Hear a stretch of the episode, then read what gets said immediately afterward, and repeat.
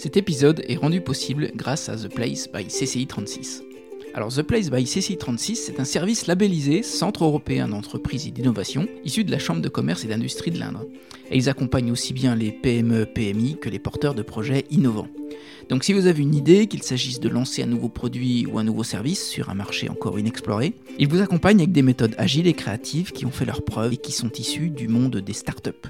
Si vous êtes déjà chef d'entreprise ou collaborateur en charge d'un projet innovant et que vous ne savez pas par où commencer, ils ont tous les outils. Les rendez-vous peuvent se faire en présentiel à la CCI ou dans les entreprises, mais si vous préférez, c'est possible en visio avec des horaires très souples.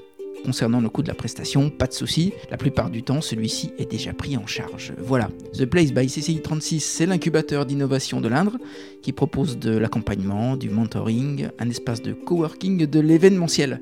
Vous pouvez les contacter sur le site www.theplacebycci36.fr et sur les réseaux sociaux Facebook, LinkedIn et Instagram. Et maintenant, place à votre podcast.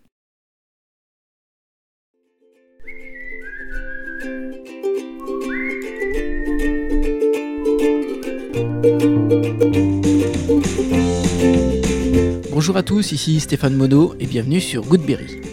Goodberry Podcast, c'est une conversation avec des personnes inspirantes résidant en Berry pour évoquer leur parcours, leurs belles réussites ou leurs difficultés et plus largement l'organisation de leur quotidien. On évoque des anecdotes pour que chacun d'entre nous puisse retenir un conseil, une philosophie, voire une inspiration. Et ces invités viennent d'horizons multiples comme le business, la culture ou le sport, avec toujours le Berry comme point commun. Magazine emblématique du Berry, la Bouinotte a fêté ses 40 ans. Il était évident et cohérent que Goodberry et Gilles Boiseau, directeur du magazine, se rencontrent pour converser. Une enfance en Brenne, des études d'histoire, un désir de journalisme, et puis les premières armes dans des médias locaux jusqu'à la direction de la Bouinotte et son développement, avec des événements reconnus comme Nuit Polar et l'édition littéraire, Gilles Boiseau a toujours construit un parcours dicté par ses valeurs, fidélité, liberté et collectif. On a parlé de langue berrichonne, d'enseignement, d'édition et de développement, mais on a aussi évoqué pêle-mêle le Kosovo, le communisme, Franck Bouys, Bernard Hinault ou Henri Alain Fournier. Un beau témoignage mêlant passé et avenir pour les berrichons d'ici et d'ailleurs, une conversation tranquillement ancrée dans les territoires, un peu comme nous. Allez, je vous embarque à la découverte de Gilles Boiseau, un homme épris des territoires. Goodberry, c'est parti. Bienvenue Gilles sur Goodberry. Merci. Moi j'avais une première question. Tu es directeur de la maison d'édition, La Bouinotte. Et une bouinotte, c'est quoi? C'est une petite ouverture murale en berrichon. Alors, dans un coin très particulier du Berry, hein, c'est plutôt la vallée de l'Indre, c'est autour de Busancais. On dira bougnotte, binotte euh, dans d'autres endroits du Berry. Euh, les lecteurs ne se privent pas d'ailleurs hein, pour appeler euh, Allô la bougnotte ou Allô. Alors c'est un peu chacun à sa sauce.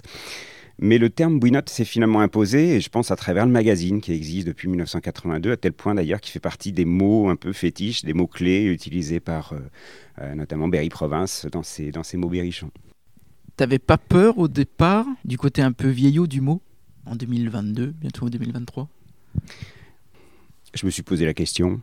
En fait, la question est à peu près résolue aujourd'hui parce que finalement, on revient à ce qu'on disait à l'instant tous ces mots qui font aussi euh, cette culture, euh, ces mots d'une langue qu'on ne maîtrise plus, finalement, qui n'existe plus, qui n'est pratiquement plus utilisée, ça fait aussi partie de, l'identité de cette région, au bon sens du terme, et qu'on se réapproprie aujourd'hui. Cet euh, attrait pour le terroir, il est aussi là pour les mots, à tel point d'ailleurs que quand on édite des livres, en berrichon, ça nous arrive. Hein. Euh, on n'a pas de lecteur au sens strict du terme, mais beaucoup de gens vont s'amuser avec ça parce que c'est un plaisir de la langue, c'est un plaisir euh, euh, du verbe que d'utiliser ces mots en berrichon, sachant que le berrichon n'est pas fixé. Hein. on le disait à l'instant, on va dire bouinotte ou bougnotte, on va dire bouchure plutôt dans l'Indre et boucheture dans le Cher. Donc ça fait l'objet aussi de, de débats qui sont encore passionnés. Donc ça veut dire encore bah, combien ça fait partie de l'identité de, des berrichons d'ici ou d'ailleurs. T'as un mot, euh, Berrichon, que t'aimes particulièrement? Bah, je peux difficilement éviter le mot bouinotte parce que il a bercé mon enfance, euh, si tu veux. C'est, c'est, je suis pas né avec, mais j'avais 10 ans quand la bouinotte a été créée sur la table du salon euh, de, mes parents. c'est mon père qui en est à l'origine. Je vois pas quel autre mot pourrait être fétiche pour moi que, que celui-ci. D'accord. Donc on vient de fêter les 40 ans du magazine. ça signifie quoi pour toi? Ça signifie euh, franchement une belle réussite, une aventure au long cours, une reconnaissance aussi du fait de cette longévité. les transformations, les histoires, parfois douloureuses, les réussites, le fait aussi de, de s'être quelque part imposé, comme on est une toute petite entreprise, mais mmh. on a certainement une image qui déborde largement euh, ce que représentent euh, stricto sensu les, chiffres, le chiffre d'affaires de notre entreprise. Il y a une vraie notoriété, une reconnaissance de la qualité. C'est tout ça, cette longueur. Et finalement, ça, ça correspond un peu à l'esprit Berrichon. On construit patiemment, sur le long terme, pour euh, hier et puis pour demain. Tu disais que tu avais connu la bouinotte quand tu avais 10 ans. Comment tu qualifierais, toi, ta jeunesse berrichonne? Heureuse, tout simplement. une jeunesse, je suis né au Blanc, parce que mes parents étaient enseignants euh, au Blanc, maître d'école, maître et maîtresse d'école. J'ai eu ma mère d'ailleurs en, CE1 comme maîtresse d'école, avec toujours cette même question pour les enfants d'enseignants qui sont dans la classe de leurs parents, de savoir comment on appelle euh, la maîtresse euh, quand on est en classe avec elle. Maman ou maîtresse, en fait on l'appelle parrain. et mon père aussi était enseignant, ma mère était en ville haute du côté euh, ex-Poitevin, si l'on si se réfère à l'histoire euh, blancoise. Oui, une enfance heureuse. Euh, je parlais de la ville haute à l'instant, ça fait partie vraiment de ces souvenirs. cette école était placée près du château Naillac, hein, mmh. qui domine le Blanc. Il y avait une volée d'escalier pour, pour descendre. C'était la boulangerie derrière avec les carrés de chocolat poulain qu'on achetait à la sortie de l'école avec un quignon de pain pour, pour le goûter. C'est une enfance à mi-chemin finalement entre deux mondes, celui, euh, celui d'aujourd'hui, celui d'hier. Je me retrouve parfois dans des descriptions de Louis Pergaud sur la guerre des boutons, hein, sur, cette, euh, sur cette école qui était en même temps assez en avance sur son temps parce que c'était une école qui s'inspirait aussi des entre guillemets utopies euh, des années 68, une école où on faisait confiance aux enfants, qui n'était pas forcément axée sur l'apprentissage dur des savoirs, mais sur le développement, euh, de chacun, sur la responsabilité des enfants, sur la capacité à chacun d'aller piocher, euh, et une relative grande liberté d'ailleurs dans, dans, les enseignements. Un très beau souvenir en tout cas de cette, cette première enfance. Ouais. T'en gardes une nostalgie? Pas une nostalgie, mais quand je compare parfois avec euh, ce qui se passe aujourd'hui, où on est plus sur, pour ce qui est de l'école, hein, revenu sur ce qu'on appelle les fondamentaux, sur un usage euh, strict de, la discipline. Euh, euh, été très étonné d'ailleurs de, trouver ça dans l'école de mon fils, qu'on revient aux récompenses, les images, etc. Enfin, pour moi, c'était symbolique de, l'école de la Troisième République, quoi. Hein, quand j'étais au môme, on parlait pas de ça, on parlait surtout plus de ça. C'était, ça faisait partie de l'école à l'ancienne avec les instituteurs en blouse, le vouvoiement et les règles, les coups de règles sur les doigts on n'est pas revenu à ça et c'est heureux. je pense même qu'il y a un, respect plus certainement plus avancé des, enfants encore. Il n'y a plus de sévices corporels, en tout cas c'est réprimé, c'est euh, puni par la loi et c'est tant mieux comme ça. Mais sur un certain nombre d'autres choses, j'ai l'impression euh, d'un petit recul, effectivement. Ok. On connaît ton père euh, Léandre, quelqu'un qui est plus tourné vers les territoires? T'as hérité, toi, de cette sensibilité? Ouais, je, alors paradoxalement, on est Berrichon, on est né ici. Euh, après, on est euh, un peu des quatre vents. Hein. moi, j'hérite de, du côté de mon père le fait que c'est une famille de forains avec euh, quelques, quelques gitans qui traînent aussi dans la généalogie comme une vague réticence à l'autorité, quelque chose comme ça. Puis le fait d'être, d'avoir certes des racines fortes, mais de savoir qu'on peut très bien venir d'ailleurs et s'attacher fort à ce territoire. Mhm. En cela, oui, il défend ce territoire et je pense qu'à travers la bouinotte, ça a été un, ferment euh, aussi de, l'attachement à l'idée de Berry, non pas par pur régionalisme, mais parce que euh, ces deux territoires que sont le Cher et l'Indre ont des euh, intérêts qui sont convergents, des problématiques qui leur sont communes, mhm. les échecs aussi, le fait qu'on perde encore de la population, et donc de lutter pour que ce Berry qui existe dans l'imaginaire français, on, on, connaît, on ne sait pas forcément le situer, le Berry, mais on y attache quelques figures, Georges Sand, parfois peut-être Alain Fournier, voilà, de se servir de ça comme une image de marque forte. Et peut-être que la bouinotte a contribué à faire en sorte que cette euh, identité ne disparaisse pas, voire qu'elle soit cultivée à travers euh, quelques, quelques entités comme Berry Province qui communiquent euh, largement sur le Berry comme une terre d'authenticité, ce qu'elle est aussi, puis d'initiative, ce qu'elle est, je pense aussi aujourd'hui, même si peut-être parfois sous les radars, mais en tout cas avec des, choses fortes qui se passent dans son territoire. Mm-hmm.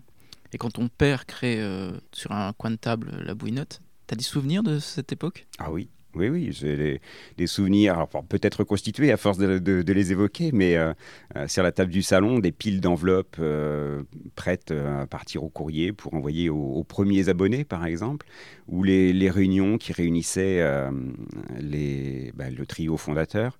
Alors, c'est un peu les trois mousquetaires, hein, parce qu'on on s'est rendu compte qu'on oubliait trop souvent largement le quatrième, qui est Jean-Michel Lauré, qui est un illustrateur qui a donné aussi une très forte identité à la bouinotte avec lequel on continue de travailler. Mais le trio fondateur, c'est euh, donc euh, Roland Hainaut, qui était professeur euh, de, lettres. Gérard Coulon, professeur d'histoire, conservateur d'Argentemagus, et puis mon père, Léandre Boiseau. Donc oui, ces souvenirs-là de, de réunions où ils ont commencé à définir le projet. Alors c'était un esprit particulier, assez, pas libertaire, mais il y avait beaucoup de joie de vivre, en tout cas, dans ces premières réunions. Euh, c'était une association, euh, c'était une aventure, euh, qui se sont une sorte de défi, une envie de journalisme qui a abouti à, la création de ce magazine, et ce qui était quand même assez gonflé, mhm. et une réussite, alors qui ne s'est pas faite toute seule, hein, parce que ça a été une longue, longue bataille. Mais en tout cas, oui, ces souvenirs-là, je les ai en moi. Donc je porte en moi cette, bah, ce morceau, ce morceau d'histoire, ces débuts de la bouinotte. Je ne connais pas tout, j'en connais beaucoup de choses le projet initial, c'était quoi? C'est de relater l'actualité vue du Berry ou c'est de faire connaître le Berry à l'extérieur? Le projet, c'est même presque toujours le même, hein, de faire connaître le Berry aux Berrichons. D'accord. Est-ce que tu penses que les Berrichons ne connaissent pas le Berry? Je suis pas sûr qu'ils en connaissent toutes les qualités, toutes les valeurs, euh, de montrer toute la valeur de ce territoire aux Berrichons. Ouais, ça c'est important, hein, de montrer les racines, de leur présenter ces racines fortes, cette culture, les personnages qui le font, les, personnages connus, mais aussi euh, les gens euh, inconnus qui chaque jour œuvrent pour ce territoire. Surtout de montrer, de donner un peu de fierté aux Berrichons par rapport à ce territoire-là. Je pense que oui, nous, Berrichons, euh, on n'est pas revendicatifs comme peuvent l'être bien sûr les Bretons, comme peuvent l'être les Basques, les Corses. C'est une autre histoire. C'est une, c'est pas la même. C'est pas. Il y a cette langue qui les distingue. Nous, on est finalement très français. Hein. On est au milieu d'un territoire qui a été euh, finalement le, royaume de France euh, au XIVe siècle se résume presque, presque euh, à un morceau du Berry. Et l'histoire, quelque part, s'est arrêtée ici, en Berry, au XVIe siècle. Il ne s'est pas passé grand-chose. Bien sûr, on a vécu l'occupation, on a vécu, mais l'histoire ne traverse plus vraiment cette, cette région. donc c'est une région qui s'est un petit peu assoupie et il faut en montrer la valeur aux, aux gens. Oui, il faut d'abord dire aux Berrichons, soyez fiers de votre, de votre région, portez-la. Tu penses qu'il la porte pas suffisamment? Euh, Je vois des évolutions qui sont super intéressantes. Je trouve que si, ça bouge. Alors peut-être pas encore suffisamment, c'est pour ça qu'il faut continuer euh, de, se battre. Euh, si, si, il y a, des évolutions notables. Je trouve que le, fait de s'emparer du terme Berry, qu'on accommode un petit peu à, euh, à toutes les sauces sur des marques, mais ça c'est super. On se réapproprie. Alors d'une manière pas forcément très évidente, sans forcément tout connaître du Berry, mais au moins on est de cette région-là et on la ressent comme une région étant porteuse de, de valeurs, de qualité, de qualité de vie notamment. Et je trouve que ça c'est très important. Mm-hmm. Faire un retour sur ta jeunesse, comment se passe ta scolarité? Euh, En école primaire sans, sans grand heure, c'est plus compliqué au collège, comme pour beaucoup. Je suis assez euh, nul en maths, euh, ou je suis assez nul en sciences physiques. je sauve ma tête avec le français, l'histoire. Mon père aussi est élu à l'époque. Hein, il est élu à la, à la mairie de, du Blanc, élu communiste c'est pas tout le temps facile finalement d'être le, fils de, l'élu communiste du coin. C'est mes parents qui m'en parlent assez souvent finalement, parce qu'eux ont été confrontés plus aux problèmes que, que moi, hein, dans le ressenti qu'ils avaient par rapport aux profs. Enfin, ils se sont pas mal battus. Et puis, c'est le souvenir d'un prof d'histoire aussi qui me sauve un peu la mise euh, en troisième, euh, Monsieur Alardi. Je vais le citer quand même, parce que ça, c'est une sacrée rencontre. C'est euh, des rencontres décisives avec des enseignants qui vous font, qui vous donnent confiance en vous. Et pourquoi il te sauve la mise? Il me sauve la mise parce que c'est un prof d'histoire qui me donne confiance. Enfin, je le ressens comme ça. Je ne veux pas dire qu'il me donne ma chance, mais je ressens une, une relation spéciale, privilégiée, et qui va me donner confiance pour la suite, qui va confirmer mon appétence pour l'histoire aussi. Je ferai des études d'histoire plus tard, et c'est pas certainement pas un hasard. Euh, mais en tout cas, qui va me permettre d'avancer. Et donc, oui, ça fait partie de ces, de ces rencontres fortes. C'est pour ça que je pense que le métier d'enseignant est, et un métier fabuleux. J'ai failli être enseignant. C'est vrai que je, parfois, cette, si on peut parler de nostalgie, oui, pourquoi pas. Hein. je me rêvais euh, euh, soit comme, euh, enseignant classe unique dans une petite école de, village ou alors prof de fac pour transmettre aussi, totalement à l'inverse. Hein. Mais cette, cette envie, cet idéal de transmission. Et puis de, bah, de valoriser aussi des, jeunes. Oui, c'est un pouvoir, on peut parler de pouvoir extraordinaire que celui de, que celui de l'enseignant. Ouais. Ces convictions politiques de tes parents, tu les as gardées? C'est des convictions, c'est bien au-delà, c'est des valeurs. Hein, des valeurs, euh, croire en l'homme, euh, croire en le collectif, le bien commun. Euh, oui, ça me guide aussi. Moi, j'ai à la fac de Tours, j'ai présidé une association, un syndicat étudiant, l'UNEF. On a mené des batailles avec pas mal de camarades. C'est des choses qui sont extrêmement formatrices pour moi et que je garde toujours. Et puis, c'est des batailles aussi qu'on a menées sur des valeurs euh, plus politiques, hein, sur, euh, par rapport à, l'extrême droite, euh, contre le racisme.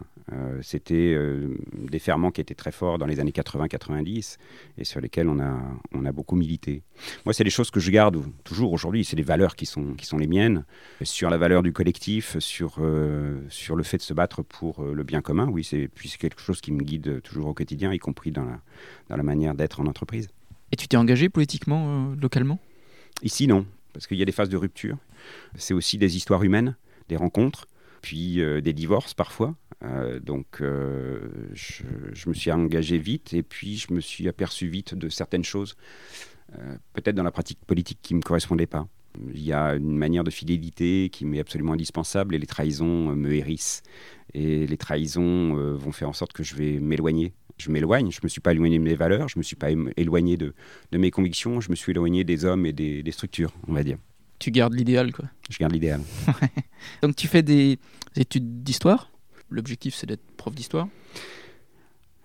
Je, je, voulais être journaliste, en fait. Et puis je renonce euh, à une bataille qu'on a menée en 91 euh, tout à fait différemment. C'était à l'époque de la guerre du Golfe et de cette trans qui s'engage aux côtés des États-Unis euh, pour, euh, contre l'invasion irakienne au Koweït. On a mené une bataille euh, lourde contre euh, enfin, des, manifestations, tout simplement. Hein. Je me suis engagé pendant un mois ou deux. Je veux dire que le traitement journalistique à l'époque m'avait vraiment plus que rebuté. Donc je suis revenu sur, ma, sur cette envie profonde que j'avais de faire du journalisme pour me diriger tranquillement vers une carrière d'enseignant. Tranquillement, je dis parce que c'était, ça correspondait à une envie, certes, certainement. Mais je suis allé à une réunion de CAPES, j'y suis resté 10 minutes et je suis reparti. Pourquoi? Question d'ambiance, question de rencontre. J'ai pas senti le, j'ai pas senti le truc. C'est pareil, l'enseignant, moi je l'attache à un certain nombre de valeurs.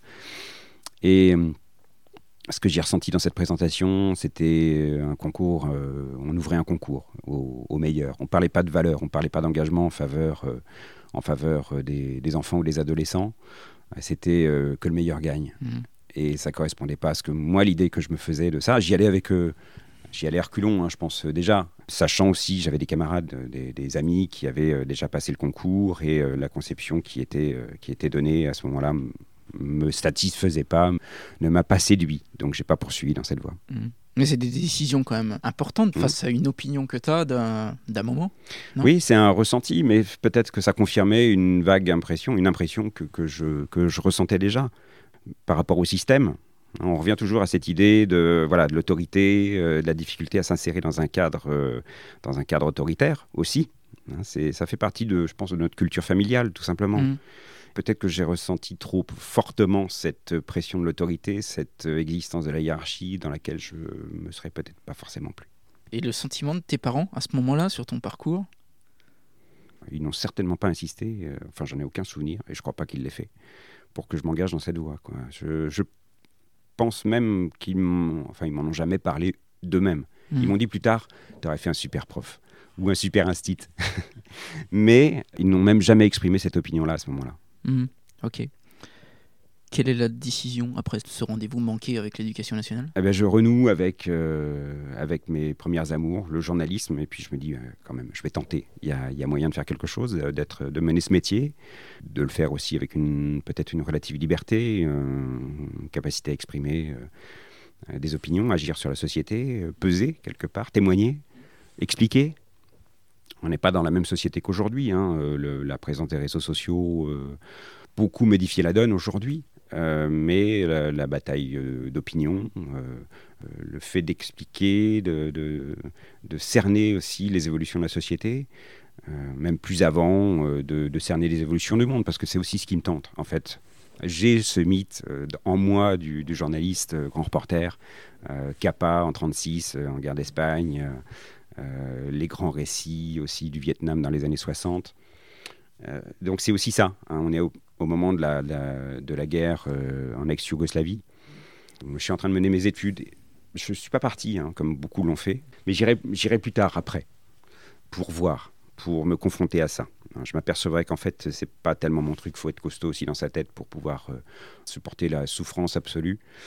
J'en ai vu que, que l'écume, l'écume m'a déjà profondément bouleversé. Donc, j'ai renoncé à ce, cette espèce de rêve. C'est un, petit peu bizarre de dire ça, mais je suis très admiratif de, tous ces camarades journalistes qui partent au front, qui témoignent, qui, euh, les photographes notamment, qui sont au premier plan, les journalistes radio. Mais il faut être euh, bien structuré, bien entouré, fort. je pense que je l'étais pas forcément, en tout cas pour ça. Et donc tu fais tes armes où?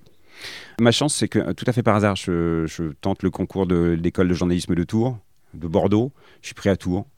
C'était un miracle, hein, parce que j'y suis allé un peu, euh, un peu euh, à tout hasard, en me disant, bon, je vais tenter. On était, je sais plus, 2000 ou 1500, enfin... Ça consiste en quoi? Bah, À l'époque, c'était euh, un entretien, c'était un QCM d'actu, et puis un bout d'échange en anglais.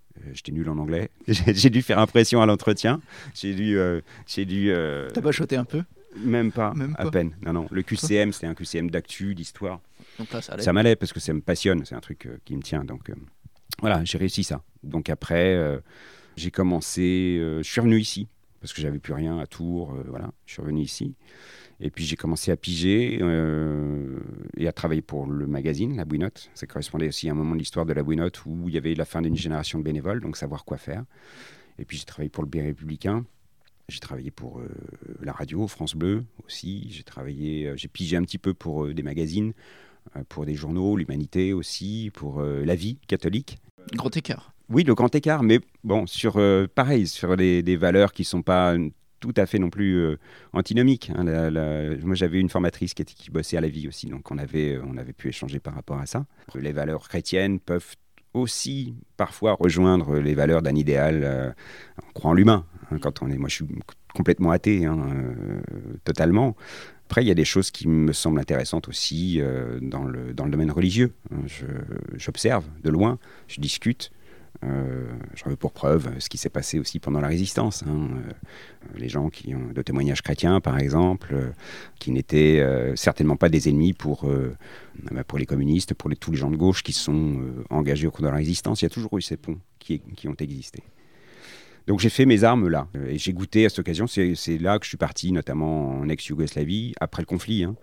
Mais euh, je suis parti au Kosovo, je suis parti en Bosnie, euh, pour différents supports. On était après, hein. on était en 99-2000. Euh, le Kosovo, la guerre au Kosovo venait, juste de, se finir.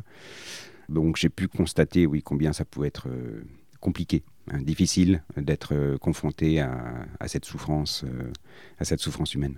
et c'était quel type de reportage? Pour le Kosovo, on est parti avec un, ami, Tony Bellegarde, euh, et on est parti en fait retrouver les anciens réfugiés kosovars qui étaient venus ici à Châteauroux. Voir ce qu'ils étaient devenus, repartis depuis quelques mois. Donc on allait voir trois, quatre familles pour, pour témoigner, pour les faire témoigner de, ce qu'ils, de leur retour, de, ce de l'exil qu'ils avaient vécu et aussi des souffrances qu'ils avaient endurées pendant, pendant la guerre, pendant les quelques semaines de conflit, et puis de toute cette période précédente, euh, avec cette confrontation euh, entre Serbes et Kosovars. Cette situation assez inextricable, hein, c'est vrai que c'était une mhm. situation extrêmement compliquée à saisir, euh, pour ce qui était de l'ensemble de l'ex-Yougoslavie, parce que c'est une histoire euh, qui prend racine euh, il y a bien longtemps, un conflit qui, qui s'est exprimé à cette occasion-là fortement, parce que nourri aussi par les, nationalismes. On a essayé de, juste de, témoigner de ça, mhm. de ces, à travers cela. Mais oui, je, je, dois dire que ça m'a fait réfléchir aussi sur, sur cette idée du journalisme, du grand reportage de guerre, et bah, de l'idée que l'on s'en fait et de la situation telle qu'on la trouve, telle qu'on la ressent quand on est confronté au problème. Et quand tu arrives à la bouinotte, tu as dans un coin de ta tête le fait que tu vas reprendre après ton père? Comment ça se passe? Bah, quand j'arrive ici, oui, c'est déjà un peu ça, parce que je, bah, j'arrive avec ma formation de journaliste, donc ça intéresse la bouinotte. Et euh, moi, je, non, je ne suis pas forcément euh, parti pour ça, même si j'ai déjà travaillé finalement sur un magazine territorial. Hein. Je, travaillais dans une équipe euh, en Auvergne, Massif Central Magazine, quelques mois. Je suis toujours pigiste pour eux d'ailleurs, c'est vrai, ça fait partie des, des magazines pour lesquels je pige. Et euh, paradoxalement, je suis arrivé sur, sur le, un magazine territorial, euh, non pas en Berry, mais euh, en Auvergne d'abord. Et en fait, ça a un peu fait tilt aussi à ce moment-là, en me disant, mais finalement, il y, a énormément de choses à dire sur ce, sur ce territoire. Quand on est issu de ce territoire, qu'on part, on n'a pas forcément dans l'idée de revenir mm, et d'y travailler voilà, ça a été certainement un déclencheur en me disant mais le territoire d'où je suis, euh, celui qui a, euh, bah, qui résonne en moi, hein, euh, c'est une histoire aussi extrêmement intime, cette relation, cette intrication entre les émotions, le territoire tel qu'on le ressent, le paysage de l'enfance, et puis la découverte d'un territoire au sens plus large dans cette, toutes ces problématiques économiques, politiques, environnementales, etc. Donc c'est faire le lien, de dire oui, je suis d'ici, je vais valoriser ce territoire-là et puis prendre plaisir d'abord à écrire sur ce, sur ce territoire, à écrire ou à évoquer à travers des reportages radio aussi, parce que j'ai aussi beaucoup aimé la radio pendant 3-4 ans quand j'ai travaillé à, à, France Bleu. Ouais. C'est ton père qui te propose de reprendre la direction? Oui, on est en 2004 ou 2005, je crois. Donc la proposition, oui, de reprendre la direction parce que finalement, bah, ça fonctionnait plutôt bien. C'est un peu spécial la Bouinotte. Hein. Euh, c'est une association, c'est toujours une association. À l'origine, c'est que des bénévoles. Aujourd'hui, on est une équipe de 5 euh, professionnels, avec toujours des bénévoles, mais avec cet état d'esprit particulier. Donc il faut aussi savoir jongler ouais, j'imagine. entre tout ça. Ça se passe plutôt bien, moins bien avec certains, mais qui s'en vont de l'équipe mais ça se passe globalement plutôt bien, avec une évolution euh, du magazine qui fait que euh, on va aussi accompagner la modernisation, à la fois sur la forme, euh, une lente évolution de la ligne éditoriale. Donc le challenge est intéressant. Et puis bah, la création, enfin le développement plus exactement de la partie édition livre, très marginal encore quand je suis arrivé, parce que c'est un ou deux livres qui sont édités par an. Une capacité qui est réservée aux au rédacteur du magazine. Et puis on va développer ça à partir de 2003-2004 et je vais le reprendre sur l'idée de développer la partie, euh, la partie édition. Donc c'est aussi ça qui va pouvoir permettre bah, le développement euh, du chiffre d'affaires, le développement général de la, structure et puis la, la, capacité aussi à embaucher, à structurer une équipe pour devenir une maison d'édition euh, professionnelle. Et tu hésite à franchir le cap? Oui, parce que je suis tenté aussi par l'aventure Radio France. Été pigiste ici, donc mhm. euh, l'alternative c'est de partir sur le réseau, de faire mon tour de France comme, tous, mhm. les, comme tous les journalistes. Ben, encore une fois, le fait d'être aussi autonome, d'être en situation de responsabilité totale, ça, ça m'a aussi intéressé. Hein, c'est ce que je suis à la bouinotte. Hein, mmh. c'est un fonctionnement associatif avec un conseil d'administration, etc. Mais ce qu'on me proposait, c'était véritablement de me donner les clés et euh, de développer. De développer le magazine, de développer la maison d'édition. Et cette liberté-là, je dois dire qu'elle n'a pas forcément de prix. Et tu penses que si c'était pas toi qui aurais repris, je vais pas te dire que la, la, bouinotte se serait arrêtée, mais ça aurait été plus compliqué? Je sais pas quel dessin elle aurait eu. C'est vrai que, à vrai dire, je me suis même jamais posé la question véritablement. Oui, il y a une sorte d'engagement et de d'engagement euh, parce que parce que c'est aussi une histoire familiale. Donc euh, cette fidélité, euh, mmh. peut-être que je me dois au, magazine, au titre, elle a conditionné aussi le fait que bah, que je poursuive dans cette voie. C'est certainement un ferment aussi euh, du, fait que j'ai repris, euh, j'ai repris ça. Je ne sais pas ce que ça serait devenu. Je pense que l'aventure aurait intéressé parce que c'est un magazine territorial sur le Berry, il y aurait eu euh, des postulants. Après, ça serait peut-être devenu autre chose. Je ne sais pas si on aurait gardé la formule associative, je ne sais pas si on aurait gardé ou développé le, secteur édition. Après, c'est de la politique fiction. J'en sais rien. et, quand tu dis que la ligne éditoriale a, évolué, dans quelle mesure elle a évolué? L'état d'esprit est toujours le même finalement. Hein, ce qu'on disait tout à l'heure, la définition, c'est montrer toute la valeur de ce territoire et la montrer d'abord au Berrichon mais on fait peut-être un peu différemment. Et c'est vrai qu'on s'autorise aujourd'hui à aller plus sur un, non pas de l'actualité, mais de traitement sur des problématiques contemporaines qui ne figuraient pas forcément euh, dans les, premiers temps hein, du magazine, qui s'intéresse au patrimoine, qui s'intéresse à l'histoire, aux initiatives euh, que, pouvaient mener des gens, mais de manière individuelle. Là, on va traiter sous forme de dossier, dans le nouveau numéro du magazine, par exemple, sur euh, comment vieillir en Berry, sur les alternatives, notamment à l'EHPAD, en rebondissant sur bah, les crises que l'on connaît et le, livre qui, les a dénoncées en début d'année. Euh, sur des, ces initiatives euh, d'anciens qui se regroupent sur, euh, sur des habitats regroupés, sur des habitats partagés, etc. Donc autant d'alternatives. On s'est intéressé à, au problème de, de l'engrillagement, par exemple, sur les territoires que sont la Sologne ou que sont, que sont la Brenne.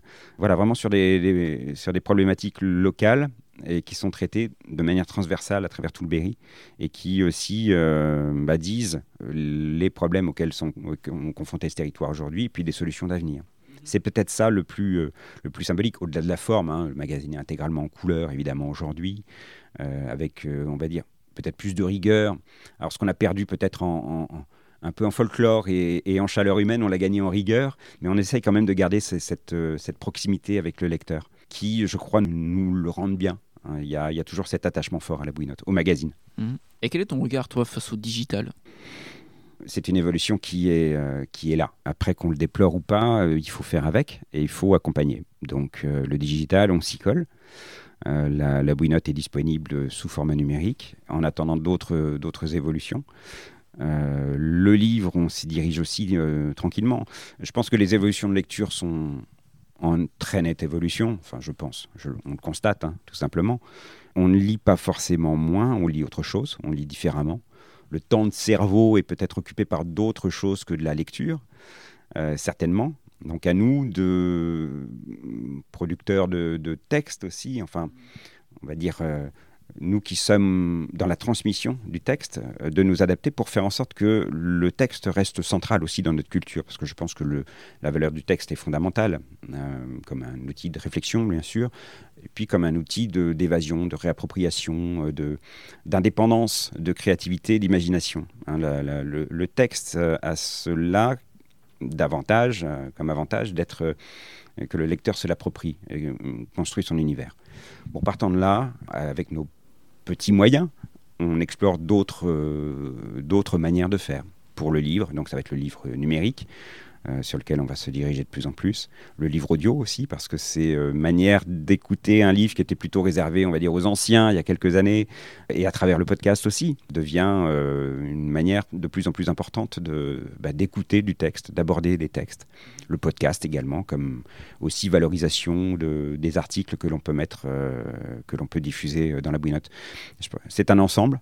Et toutes les entreprises de presse, d'ailleurs, sont confrontées à cette même problématique. Hein. On n'a pas encore tout à fait trouvé le modèle économique qui va permettre l'équilibre entre tout ça. Mais en tout cas, les solutions, il n'y a pas une solution, les solutions sont multiples et transversales à travers toutes ces, toutes ces évolutions-là. Mhm. La bouinotte, elle est associée euh, à Nuit Polar, oui. qui est un événement euh, important maintenant à Châteauroux. D'où vient cette idée un peu folle? Ça fait partie du bouillonnement de toutes les personnes qui euh, gravitent autour de, de, la bouinotte. On a créé d'abord cette collection Blackberry, euh, qui est une collection de polar en 2010, avec cette envie de faire autre chose que des présentations de livres, euh, de faire peut-être des performances, de, de s'amuser avec le thème. Et puis, c'est Annabelle Arnaud, qui fait partie aussi un petit peu de, bah, de l'entourage, qui nous a dit mais pourquoi pas faire un, jeu? Et donc on a fait un premier jeu en 2014, qui était plutôt un jeu de piste, hein, qui réunissait 250 personnes dans la ville de Château. C'était déjà un beau succès. Et puis on a complexifié, on a densifié jusqu'à avoir 1000 euh, personnes dans la rue euh, pendant trois heures. L'objet c'est ça. Comment faire en sorte de populariser le thème, euh, de faire en sorte que les gens s'intéressent au texte, toujours de voilà, de partager hein, ce partage et puis valoriser la région, la ville en l'occurrence, de faire découvrir aussi la ville sous un jour nouveau, enfin sous une nuit nouvelle en l'occurrence, parce que ça se passe plutôt le soir, au, au Castelroussin eux-mêmes, de surprendre, de nous surprendre. Et de nous surprendre aussi parce que c'est vrai que ça, euh, ça, ça, a cassé la routine, Mm. Euh, une routine relative, parce que c'est un. c'est- c'est dense comme travail, Oui, dire, hein, pour, Mm. pour ce qui est de, de la maison d'édition, de la publication de- des magazines. Donc on s'en est rajouté, mais en même temps, on a pris énormément de plaisir à le faire. Et puis, ça nous a ouvert euh, d'autres champs, d'autres contacts. Euh, ça nous a certainement aussi euh, permis de changer un peu l'image de la bouinotte. Hein, tu le disais, on, on associe la bouinotte à la nuit polar, et c'est heureux. Ça n'a pas été tout le temps très évident au début, mais voilà, de montrer que la bouinotte, c'est aussi ça. Et d'autres choses encore. Mhm. Tu parlais tout à l'heure du statut associatif. Pourquoi c'est important de rester en association? On s'est posé la question longtemps, savoir si on basculait sous un statut privé, si Mhm. on basculait sous un statut coopératif. Et je pense que ça fait partie totalement euh, de notre ADN, pour euh, réutiliser une image euh, assez commune, cette balance constante entre bénévoles et, et professionnels. Ça fait partie de notre histoire, et puis c'est cette, euh, cette culture aussi, dans laquelle, cette culture d'entreprise dans laquelle je me retrouve, qui est celle que partagent les, entreprises de l'économie sociale et solidaire, tout simplement. Finalement, c'est l'humain qui est au centre. C'est pas forcément euh, les résultats qui vont conditionner. Il nous faut des résultats parce que on vit de notre métier, mais c'est l'aventure collective qui prime avant tout. De faire en sorte d'avancer ensemble vers un objectif qui nous soit commun. Euh, je trouve ça beaucoup plus passionnant que d'avoir des gens qui soient à mon service euh, au sein d'une entreprise privée qui m'appartiendrait pour lesquelles j'embaucherais des gens. Là, c'est une aventure collective. Et là, ça rejoint mes valeurs. Ouais, Et quand tu parles de collectif, quand tu prends la direction, Ouais. comment tu appréhendes ce, ce management d'équipe? Je ne la prévente pas parce que je ne suis pas du tout manager ni chef d'entreprise dans l'âme euh, à l'origine. Je suis journaliste. Ouais. Et euh, au début, l'équipe, euh, on est euh, un et demi. C'est-à-dire je suis un et puis on a une secrétaire à mi-temps. Puis on va petit à petit embaucher. Donc on, est, euh, on va être deux, trois, euh, jusqu'à six. On est cinq, euh, cinq aujourd'hui. Il y a un côté, oui, un peu, un peu, un peu meute. C'est vrai, hein, c'est ce qu'on nous a dit en tout cas dans la manière de fonctionner je dirais pas clanique, mais euh, le côté euh, finalement très proche. On est très proches les uns des autres hein, euh, au sein de l'équipe pro, et puis avec les bénévoles qui nous entourent. Donc tout ça forme un tout extrêmement solidaire et très conscient du fait euh, qu'il nous faut préserver aussi cette, euh, à la fois notre ambition, hein, qui est de, bah, produire, euh, de, faire, de présenter des, publications de qualité, et puis un état d'esprit aussi qui fait que bah, on aime venir ici, on aime partager cette, cette, aventure tous ensemble sur des valeurs qui nous sont, qui nous sont communes et qu'on retrouve pas forcément ailleurs. C'est assez drôle parce que juste avant qu'on commence le, la conversation, tu me parlais du quartier, parce qu'on est à Beaulieu, ici, un quartier de Châteauroux, quartier populaire, et tu m'as dit que en fait, la, la Bouinotte n'avait pas changé de quartier. Non. c'est le côté conservateur peut-être, mais en tout cas on y est, on y est ouais, bien. Alors c'est un peu le hasard, mais euh, on a eu un premier local au 1 rue de Provence euh, qui nous a été euh, loué par la mairie de Châteauroux. Au tout début Au tout début. Enfin au tout début, non. Je, je, crois que le premier local, enfin c'est pas je crois, c'est je suis sûr, le premier local en fait c'était l'usine, c'était le, le, magasin de vente de l'usine Balzan. Donc pour ceux qui connaissent Châteauroux, euh, boulevard, boulevard François Mitterrand dorénavant, enfin à peu près euh, à l'entrée de, de l'usine vers, le, vers le, le, centre universitaire. Quelques temps, et puis ensuite, rapidement, vers 96-97, un, un, local euh, au 1 rue de Provence, à l'étage, euh, donc qui est un, un ancien appartement euh, pour les enseignants de l'école Jules Ferry. Et, et, puis ensuite, on est venu ici, place de Champagne. Je dis ici parce que c'est de l'autre côté de la place, mmh. notre deuxième local, pour finalement arriver ici, il y a pas loin d'une dizaine d'années, je crois, dans, ce, dans ces anciens locaux de la CPAM, qui sont assez vastes pour nous accueillir, avec d'ailleurs une belle réserve que tu n'as pas vue, mais qui est sous nos pieds, avec euh, la réserve de, de, livres. Donc on a tout euh, sur place. Et puis dans ce quartier, euh, avec lequel on n'a pas, pas énormément de, de connexion, et c'est en, en, tout cas pas suffisamment régulièrement. Alors on essaye de, le, de les créer, on a reçu des classes ici, euh, des, mmh. des, enfants, on a fait des jeux avec la, la médiathèque qui est, qui est, juste à côté. Faute de temps, très certainement. Ouais, c'est des choses qu'on aimerait aussi à terme développer parce que ben, on est dans un quartier populaire et que quand on reçoit des classes, c'est intéressant parce qu'un éditeur, euh, c'est quand même assez mystérieux comme activité. On sait ce qu'est un imprimeur, on sait ce qu'est un auteur, euh, un libraire, mais un éditeur, que fait-il au milieu de tout ça? C'est parler de ce métier, parler du journalisme et des enjeux qu'il y a autour du traitement d'information, et puis parler du territoire aussi. Et hum, peut-être qu'il y a lieu aussi de, bah, de présenter ce territoire aux enfants, de leur montrer euh, cet espace où ils vivent pour qu'ils le maîtrisent mieux. Hein. Maîtriser son espace, c'est aussi maîtriser son destin, tout simplement. Mhm. Donc il y a, euh, je pense, des, des, connexions à, faire mieux encore avec ce quartier, même si on connaît très bien nos voisins. Hein, c'est, ça se passe. à vrai dire, je connais mieux mes voisins ici que mes voisins chez moi. Ok. Pour euh, revenir sur l'édition, comment tu choisis les auteurs? Ou les thèmes? Ça correspond là aussi à une ligne éditoriale. On, est, on va se définir comme généraliste sur un grand centre, centre-ouest de la France. On, déborde aujourd'hui du Berry, hein. on travaille jusqu'en Charente-Maritime, on travaille un peu sur le Limousin, euh, euh, la région centre. Euh, ça fait partie de nos axes de développement, hein, d'élargir petit à petit par cercle concentrique, par capillarité même, et sur un même modèle économique, c'est-à-dire d'intégrer l'ensemble de la chaîne jusqu'au libraire pour préserver notre indépendance. Ok. Voilà.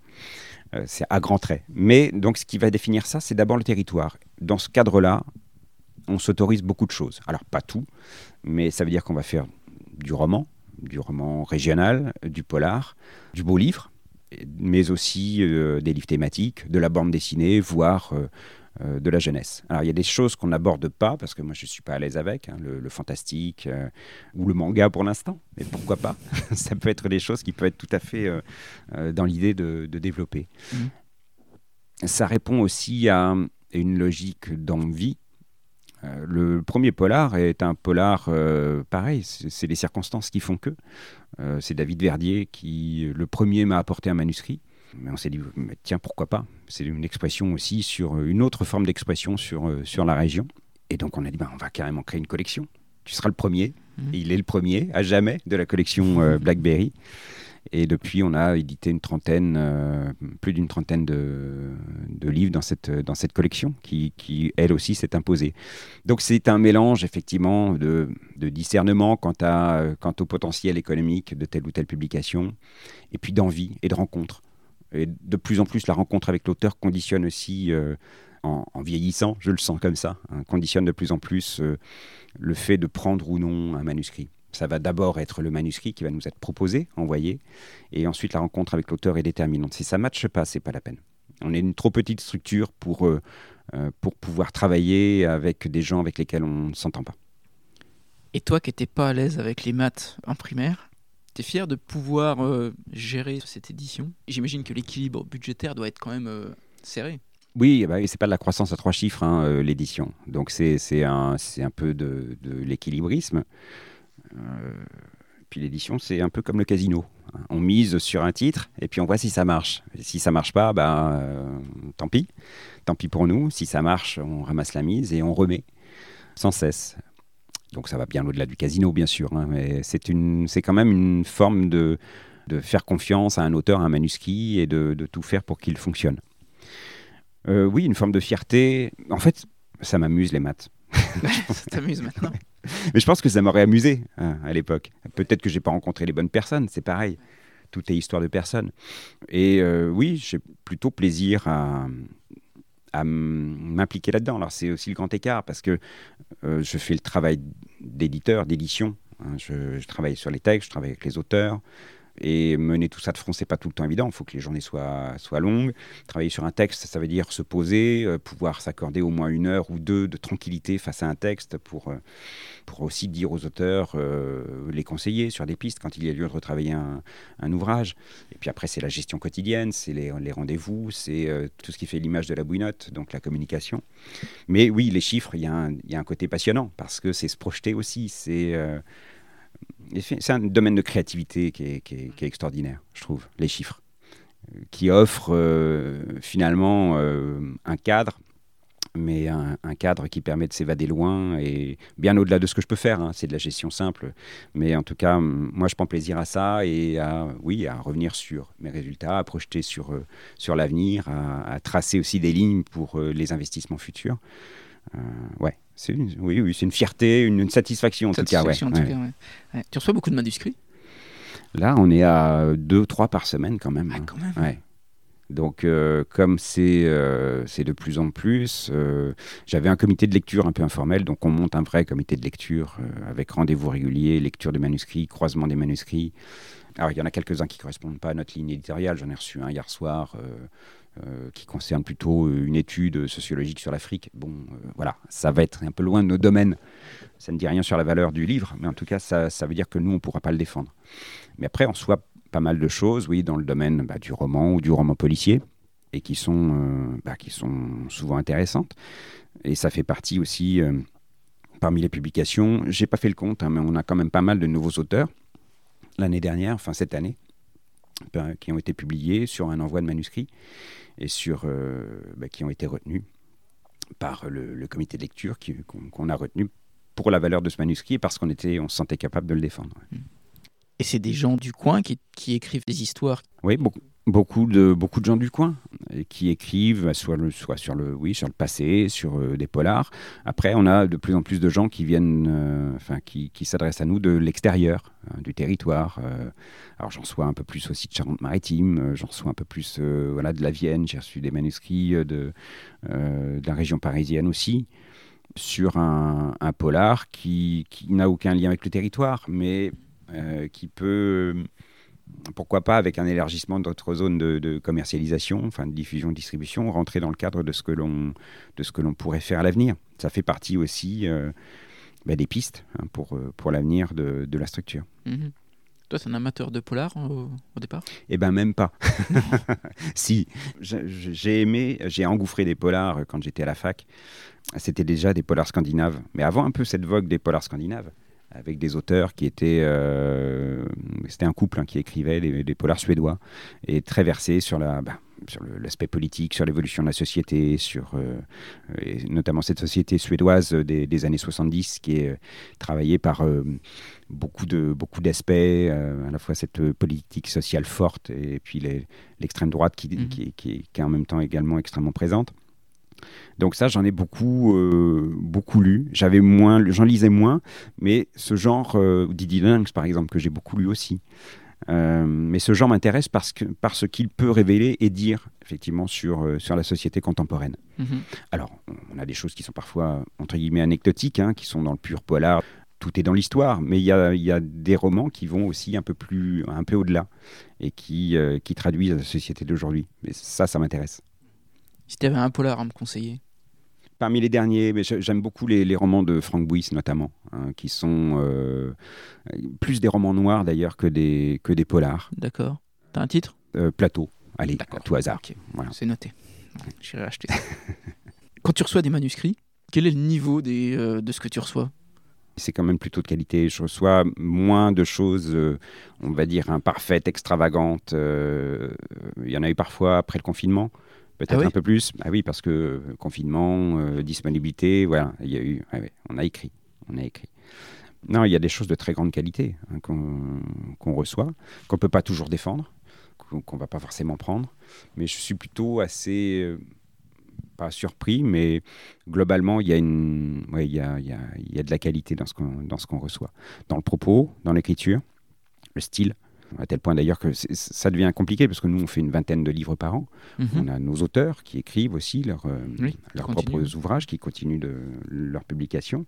Et puis, il faut faire de la place aussi à ces nouveaux auteurs qui arrivent et pour lesquels euh, ben, il faut euh, expliquer aussi qu'ils arrivent dans, ben, dans, un, dans une équipe et dans une collection, dans une- un rythme de publication qui fait qu'on ne va pas pouvoir tout prendre, euh, ni publier un livre par an, parce que c'est pas possible dans l'état actuel des choses.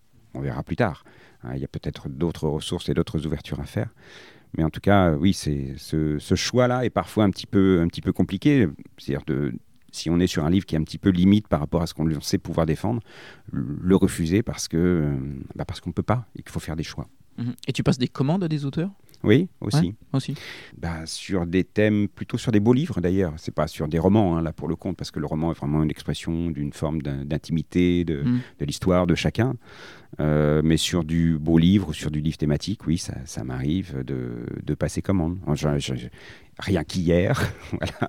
Donc j'ai passé commande d'un livre à, à un auteur, euh, l'engager sur des recherches documentaires, sur, euh, sur une thématique pour essayer de produire quelque chose d'ici la fin de l'année. Parce que je, voilà, je sais que certaines thématiques vont intéresser le lecteur et que bah, il y a aussi une masse documentaire qui fait qu'elle est là, elle est disponible, et elle est intéressante euh, pour être mise à, à portée du public.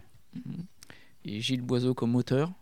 Non, j'ai pas d'envie de- d'auteur, euh, de- d'expression de, ce point de vue-là. J'ai adoré euh, l'écriture journalistique et raconter, des, raconter des, ces histoires-là, témoigner. Quant à moi, euh, développer euh, mes propres romans, c'est pas quelque chose qui me, qui, qui me- fondamentalement me, me travaille ou euh, j'ai pas de regret par rapport à ça. Si je, si, je- si je ne fais rien d'ici la fin de ma vie, j'aurais pas tant de regrets. Je suis un, lecteur admiratif, Ouais. peut-être trop admiratif pour vouloir m'engager aussi en écriture, c'est possible. Mm, c'est possible. Mm. Tu parlais du Covid. Euh, T'as t'as fait quoi pendant le confinement, toi? J'étais là. T'étais là? Oui, oui, j'étais là euh, ben, parce, que, parce que ça a été aussi une source d'inquiétude profonde, hein, comme Mhm. pour tous les, les chefs d'entreprise, Mhm. de savoir euh, quelle sauce on allait être mangé. C'était une situation absolument... On plongeait dans l'inconnu. Donc euh, il fallait à la fois préserver l'outil, travailler, parce qu'on devait aussi à nos lecteurs, euh, pas forcément les livres, mais au moins le magazine, avec cette périodicité de tous les trois mois. Mhm. Donc on est sorti au mois de mars 2020, on avait un magazine Ouais. qu'il a d'abord fallu commercialiser dans des conditions euh, un peu dantesques parce qu'on ne pouvait pas sortir. Donc on a, on a quand même distribué le magazine et qui s'est plutôt bien vendu parce que les presses pouvaient ouvrir quelques heures par jour et qu'il y avait peu de titres qui finalement se sont retrouvés, euh, exposés et les gens avaient le temps de lire. Et puis ça nous a permis, euh, bah, passer la période de, de consternation, euh, d'inquiétude aussi, de travailler sur un plan de, un plan de relance, euh, de chercher aussi des, des financements, euh, euh, et puis d'étudier les possibilités de, de- de reprise, de modifier le programme de publication de livres, de le reconditionner en fonction de- des possibilités qu'on pouvait euh, avoir euh, sur la sortie espérée qui était au mois de mai-juin, euh, au mois de mai-juin suivant. Mhm. Et je dois dire que ça a été euh, une période inquiétante, mais aussi complètement exaltante. Mhm. C'est euh, quelque part ce plaisir de barrer par gros temps, sans réelle boussole. Et ça m'a, euh, oui, vraiment passionné. Outre, au-delà de plaisir, et je ne reviens pas sur le côté dramatique du Covid et des, euh, des centaines et milliers de morts que ça a provoqué, mais quelque part ce plaisir de, je me souviendrai, ça me marquera longtemps, je pense, hein, quelques jours après le début du, du confinement. Je prenais de l'essence euh, quelque part euh, en, en ville euh, à Châteauroux, quand la pompe s'est interrompue. Ce silence extraordinaire. Mhm. Et cette tondeuse que j'entendais à 5 ou 600 mètres de là, ce qu'on n'entend jamais en, en ville, hein, Mhm. et qui était euh, comme ces rumeurs à la campagne. J'habitais à la campagne quand j'étais quand j'étais môme. Voilà, on était, euh, c'était, c'était ce plaisir du silence qui a été aussi un, un élément fort pendant pendant ce Covid. Et puis le fait que ça s'est paradoxalement, ça nous a rapprochés aussi avec euh, avec d'autres, avec des, des camarades, avec des euh, quelques chefs d'entreprise qui partageaient euh, aussi les mêmes préoccupations, donc des échanges téléphoniques, des échanges par mail. Ça a été un moment extrêmement fort, humainement, c'est vrai. Et quel est ton discours avec l'équipe à ce moment-là? À vrai dire, chacun est rentré chez soi, à part moi qui venais, qui venais ici et, et notre commercial Vanessa qui, qui venait aussi de, de temps en temps. On est restés tous mobilisés. Donc il n'y a pas eu particulièrement de, discours. On est restés en fait euh, mobilisés et, euh, dans les projets, dans le travail. Euh, ça nous a tenus. Et on a beaucoup échangé aussi tous à travers cette période parce que bah, y avait du travail finalement. Il fallait penser aussi euh, au magazine à sortir. voilà. Ça, s'est fait finalement assez, naturellement. Et je pense que c'est aussi cet esprit-là de la Winote, hein, cet esprit d'engagement, de solidarité, qui fait que bah, on avance en restant debout. Ok. Et pour finir, Gilles, j'ai quelques dernières petites questions qui sont un peu rituelles. Je voulais savoir si tu pouvais refaire une chose dans ton parcours, qu'est-ce que tu referais? Le Tour de France. C'est-à-dire? Euh, J'ai j'ai une toute petite euh, carrière cycliste, j'adore le vélo. Non, mais j'ai fait championnat de l'Inde cadet, hein, donc, euh, puis j'ai fait un peu de piste, un peu de VTT. J'ai euh, admiré bah, les champions Bernard Hinault parce que c'était c'était aussi quand j'étais môme et que c'était un immense champion. Puis comme tout le monde, bah, j'étais aussi horrifié par ce qui s'est passé dans le, dans le cyclisme plus tard. Mais c'est un sport extrêmement dur, extrêmement difficile, un sport individuel et collectif à la fois. Mmh. Euh, et j'ai toujours plaisir à regarder, euh, à regarder les épreuves de, cyclisme, parfois d'aller voir une course de temps en temps. C'est un, bon, c'est un sport un peu du monde d'avant, hein, le, cyclisme. C'est vrai. C'est vrai. Mais qui fait, euh, qui fait appel à ces références-là. Mais tout comme quand j'étais môme, moi, les héros, mes super-héros, c'était, c'était finalement les résistants. Quoi. On, jouait, on jouait à la résistance pendant, pendant, la guerre. Donc c'est, c'est aussi des références de, de ouais, d'un môme de, d'un môme des années 60-70. Et le cyclisme fait partie de ces références-là. Donc oui, le Tour de France, pourquoi pas Tour de France, ok. Alors on a déjà parlé d'un polar, mais s'il y avait un livre euh, qui toi t'a marqué? Euh, Il y en a tellement des livres qui, euh, qui m'ont marqué. Je me souviens d'avoir lu aussi au, collège des livres avec une, une, intensité extrêmement forte. Et c'est, je souhaite à, à, tous les ados d'accéder au plaisir de la lecture parce que c'est l'âge où on, rentre dans les livres d'une manière extrêmement intense qu'on a peine à retrouver, euh, qu'on a peine à retrouver plus tard. Il y a un livre qui t'avait marqué à ce moment-là? Oui, mais c'est, n'est pas forcément des, très grands livres, mais je me souviens d'avoir lu des livres de, Bernard Clavel qui n'étaient euh, qui pas forcément au programme. Je me souviens d'avoir lu un, bouquin de Barjavel aussi, euh, La Nuit des Temps, voilà. avec une, très grande intensité. Celui-là était, celui-là était au, au, programme. Et puis Le Grand Moule, bien sûr, le Grand Maulne que j'ai, à vrai dire, jamais voulu relire. Je l'ai lu deux ou trois fois quand j'avais 12-13 euh, ans, je pense. Et j'attendais, enfin, c'était une lecture d'automne. Moi, j'étais dans ma campagne euh, du, côté du côté du Blanc.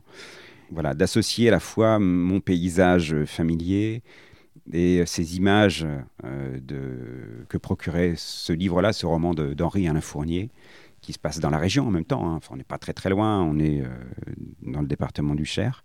Et cette magie Là, c'est un livre, c'est des moments extrêmement forts et des images extrêmement fortes dont, je me souviens. Et pourquoi tu veux pas le relire alors? Parce que j'ai pas envie de le relire avec mon œil d'adulte et critique, peut-être que j'aurais par rapport à cette œuvre-là.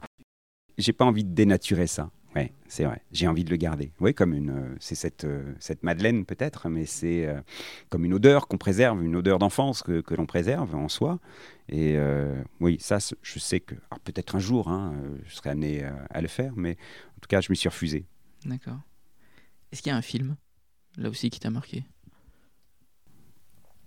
Alors, il y avait un film qui m'avait marqué, oui, parce que ça avait été un peu décisif dans le dans, dans, mon envie de journalisme. C'était un film, je crois que c'était de Roland Joffé, il me semble, qui s'appelait La déchirure, qui évoquait euh, la relation d'un journaliste américain et de son fixeur euh, vietnamien ou cambodgien euh, mhm. à l'époque, en 1975, enfin à la fin de la guerre du Vietnam.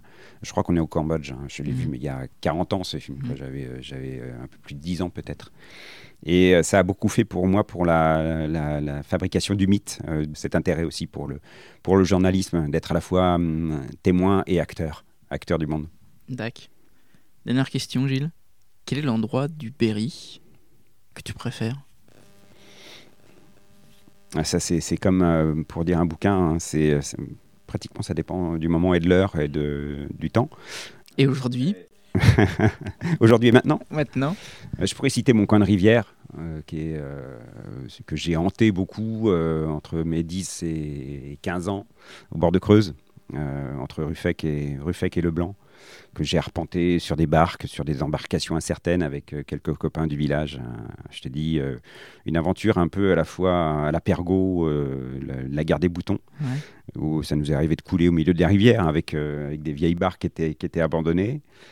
J'ai aussi ce paysage que j'ai exploré un peu plus tard. On est toujours dans la région du Blanc, mais de l'autre côté du Blanc, hein, sur le, ce qu'on appelle le, Cause de Pouligny au, niveau de sur un belvédère qui domine aussi la rivière, la Creuse. C'est beaucoup attaché à la Creuse finalement, à cette rivière euh, qui est pour moi un paysage fondateur. Parce que la première maison de mes parents était au bord de la Creuse, c'était une rivière que je traversais tous les jours pour aller à l'école. Euh, j'y ai beaucoup joué, rêvé, lu. Euh, donc mon paysage, c'est la Creuse. C'est cette Creuse-là aux alentours, aux alentours du Blanc. C'est mon épine dorsale, ma colonne vertébrale. D'accord.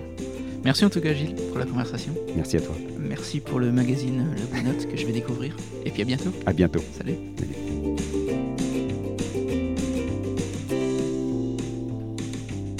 Hello, j'espère que cette conversation vous a plu et qu'elle aura éveillé votre curiosité pour vous abonner au magazine La Bouinotte et découvrir ses collections de livres.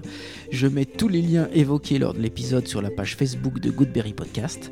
Et en parlant de cette page, pouvez-vous partager les posts ne serait-ce qu'une fois pour faire connaître notre communauté? Merci d'avance, je vous retrouve lors d'un prochain épisode et d'ici là, portez-vous bien et inspirez-vous.